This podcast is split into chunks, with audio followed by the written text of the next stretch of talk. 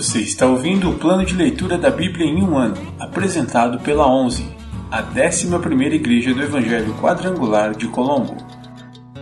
Dia 161, 10 de junho, semana 23.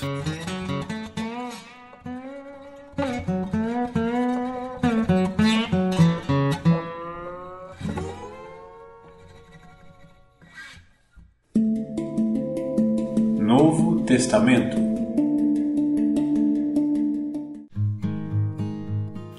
Romanos, capítulo 15, versículos do 1 ao 13. Vivam para ajudar e edificar os outros. Nós que somos fortes devemos ter consideração pelos fracos e não agradar a nós mesmos. Devemos agradar ao próximo visando ao que é certo, com a edificação deles como alvo. Pois Cristo não viveu para agradar a si mesmo, como dizem as Escrituras, os insultos dos que te insultam caem sobre mim. Essas coisas foram registradas há muito tempo para nos ensinar, e as Escrituras nos dão paciência e ânimo para mantermos a esperança. Que Deus, aquele que concede paciência e ânimo, os ajude a viver em completa harmonia uns com os outros, como convém aos seguidores de Cristo Jesus. Então todos vocês poderão se unir em uma só voz para louvar e glorificar a Deus o Pai de nosso Senhor Jesus Cristo. Portanto, aceitem-se uns aos outros como Cristo os aceitou, para que Deus seja glorificado. Lembrem-se de que Cristo veio para servir aos judeus, a fim de mostrar que Deus é fiel às promessas feitas a seus patriarcas, e também para que os gentios glorifiquem a Deus por suas misericórdias, como dizem as Escrituras. Por isso eu te louvarei entre os gentios. Sim, cantarei louvores ao teu nome. E dizem também: Alegrem-se com o povo dele, ó gentios. E ainda, louvem o Senhor, todos vocês, gentios. Louvem-no, todos os povos. E, em outra parte, o profeta Isaías disse: Virá o herdeiro do trono de Davi e reinará sobre os gentios. Nele depositarão sua esperança. Que Deus, a fonte de esperança, os encha inteiramente de alegria e paz, em vista da fé que vocês depositam nele de modo que vocês transbordem de esperança pelo poder do Espírito Santo.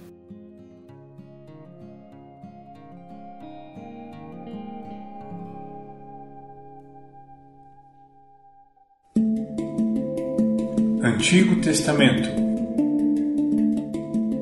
Livros históricos Primeiro livro de Samuel, capítulo 27 Davi entre os filisteus. Davi, porém, pensou: Um dia Saul me apanhará. O melhor que tenho a fazer é fugir para a terra dos filisteus. Então Saul deixará de me perseguir em todo o território de Israel e, por fim, estarei seguro. Assim, Davi levou os seiscentos homens e foi até Aques, filho de Maoque, rei de Gate. Davi, seus soldados e suas famílias se estabeleceram ali com Aques, em Gate. Davi levou suas duas esposas, Ainoã, de Jezreel, e Abigail, viúva de Nabal, do Carmelo. Quando Saul soube que Davi tinha fugido para Gate, deixou de persegui-lo. Certo dia, Davi disse a Aques: Se parecer bem ao meu senhor, preferimos viver em uma das cidades no campo. Seu servo não precisa morar na cidade real. Então Aques lhe deu a cidade de Ziclag, que pertence aos reis de Judá até hoje. E Davi viveu um ano e quatro meses entre os filisteus. Partindo de Ziclag, Davi e seus homens atacavam os Jesuritas, os Gersitas e os Amalequitas, povos que desde tempos muito antigos viviam perto de Sur, até a terra do Egito. Davi não deixava nenhum sobrevivente, homem ou mulher, nos povoados que atacava. Antes de comparecer à presença do rei Aques, tomava ovelhas, gado, jumentos, camelos e roupas, que lugar você atacou hoje? perguntava Aques. E Davi respondia: O sul de Judá, a região dos Jerameelitas e dos Queneus. Davi não deixava nenhum sobrevivente, homem ou mulher, para ir a Gate e contar onde ele havia estado de fato. Isso acontecia repetidamente, enquanto ele vivia entre os filisteus. Aques acreditava em Davi e pensava: A esta altura, o povo de Israel deve odiá-lo muito. Agora ele ficará aqui e me servirá para sempre. Primeiro livro de Samuel, capítulo 28. Saul consulta uma médium. Naqueles dias, os filisteus reuniram suas tropas para outra guerra contra Israel. O rei Aques disse a Davi: Saiba que você e seus homens sairão à batalha comigo. Está bem, disse Davi. Agora o Senhor verá por si mesmo o que somos capazes de fazer. Então Aques disse a Davi: Colocarei você como meu guarda pessoal enquanto eu viver. Nesse tempo, Samuel já havia morrido, e todo Israel tinha chorado sua morte. Estava sepultado em Ramá, sua cidade natal. Saul havia expulsado da nação todos os médiuns e todos os que consultam os espíritos dos mortos. Os filisteus acamparam em Sunem, e Saul reuniu todo o exército israelita e acampou em Gilboa, quando Saul viu o imenso exército dos filisteus, entrou em pânico. Consultou o Senhor a respeito do que deveria fazer, mas o Senhor não lhe respondeu, nem por sonhos, nem pelo urim, nem por profetas. Então Saul disse a seus conselheiros: Procurem uma mulher que seja médium, para que eu pergunte a ela o que fazer. Seus conselheiros responderam: Há uma médium em Endor. Então Saul se disfarçou com roupas comuns e, acompanhado de dois de seus homens, foi à noite à casa da mulher. Preciso falar com um homem que está morto, disse a mulher. Você pode invocar o espírito dele para mim? Quer que me matem? respondeu ela. Você sabe que Saul expulsou todos os médiums e todos os que consultam os espíritos dos mortos. Por que prepara uma armadilha contra a minha vida? Saul, porém, jurou em nome do Senhor e prometeu: Tão certo como vive o Senhor, nenhum mal lhe acontecerá por isso. Por fim, a mulher disse: De quem é o espírito que devo invocar? De Samuel, respondeu Saul. Quando a mulher viu Samuel, gritou: Você me enganou, você é Saul. Não tenha medo, disse o rei. O que você vê? Vejo um Deus subindo da terra, disse a mulher. Qual é a aparência dele? perguntou Saul. É um ancião envolto num manto, respondeu ela. Saul entendeu que era Samuel e se curvou diante dele com o rosto em terra. Então Samuel perguntou a Saul: por que me perturba, chamando-me de volta? Porque estou muito angustiado, respondeu Saul. Os filisteus estão em guerra contra mim. Deus me abandonou e não me responde por meio de profetas nem por sonhos. Por isso chamei o Senhor, para que me diga o que fazer.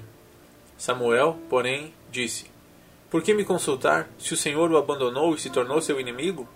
O Senhor fez exatamente conforme tinha dito por meu intermédio. Rasgou de suas mãos o reino e o entregou a outro, Davi. O Senhor lhe fez isso hoje porque você se recusou a executar a ira ardente dele contra os Amalequitas. Além disso, o Senhor entregará você e o exército de Israel nas mãos dos filisteus e, amanhã, você e seus filhos estarão aqui comigo. O Senhor entregará o exército de Israel nas mãos dos filisteus. No mesmo instante, Saul caiu estendido no chão, paralisado de terror com as palavras de Samuel. Estava fraco de fome, pois não havia comido nada durante todo aquele dia e toda aquela noite. Quando a mulher viu quanto ele estava perturbado, disse: Meu senhor, obedeci a sua ordem e arrisquei minha vida. Agora faça o que digo e deixe que eu lhe dê alguma coisa para comer, a fim de que recupere as forças para a viagem de volta. Mas Saul se recusou a comer. Seus servos também insistiram para que ele se alimentasse, até que, por fim, ele concordou. Então ele se levantou do chão e foi sentar-se na cama. A mulher estava engordando um bezerro, de modo que saiu depressa e o matou. Pegou um punhado de farinha, preparou a massa e assou um pão sem fermento. Trouxe a refeição para Saul e seus conselheiros, e eles comeram. Depois saíram naquela mesma noite.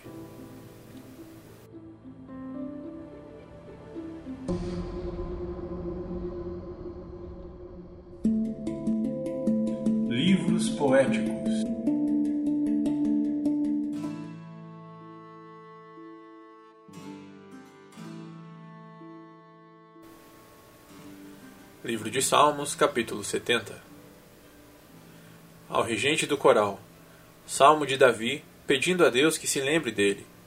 Por favor, Deus, livra-me. Vem depressa, Senhor, e ajuda-me.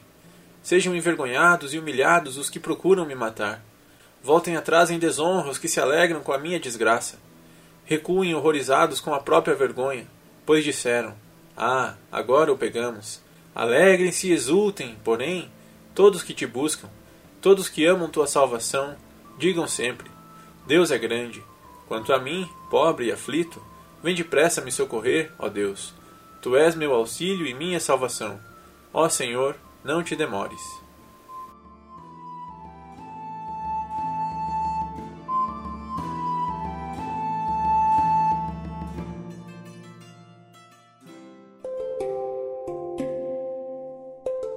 Versículo da semana.